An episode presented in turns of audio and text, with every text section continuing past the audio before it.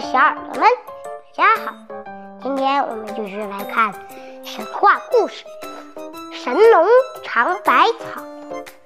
上古时候，五谷和杂草长在一起，药物和百花开在一处。哪些是可以吃的，哪些是能治病的，谁也分不清。老百姓都是靠打猎或采集过日子。天上的飞禽越打越少，地上的走兽越打越稀，人们常常饿肚子，生了病也无法救治。老百姓的疾苦，部落首领神农氏全都看在眼里，疼在心上。他决定为百姓找到可以充饥的粮食和治病的草药。于是。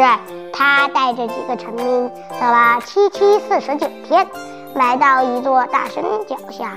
这座山直插云霄，四面都是陡峭的山崖。不但山上长满奇花异草，香气袭人。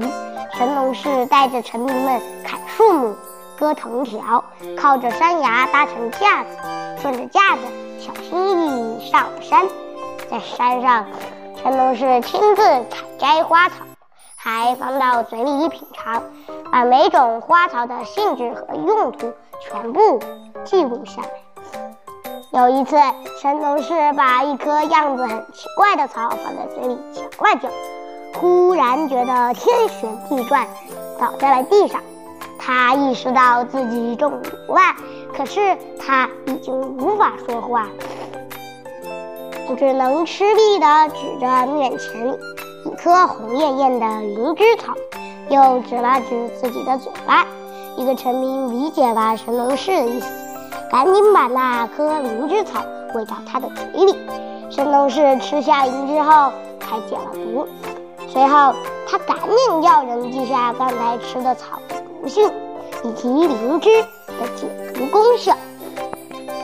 就这样。神农氏尝完一山花草，又到另一座山上去尝。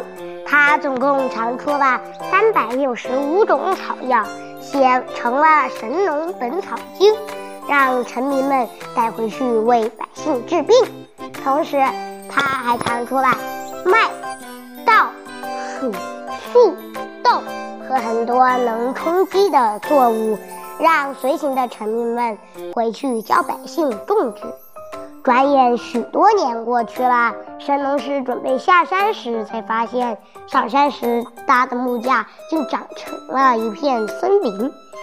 神农氏正在为难怎么下山，突然天空中飞来一群白鹤，把他接上了天庭。后来人们将神农氏尊称为炎帝。好啦，今天的故事就到这里，我们下期再见，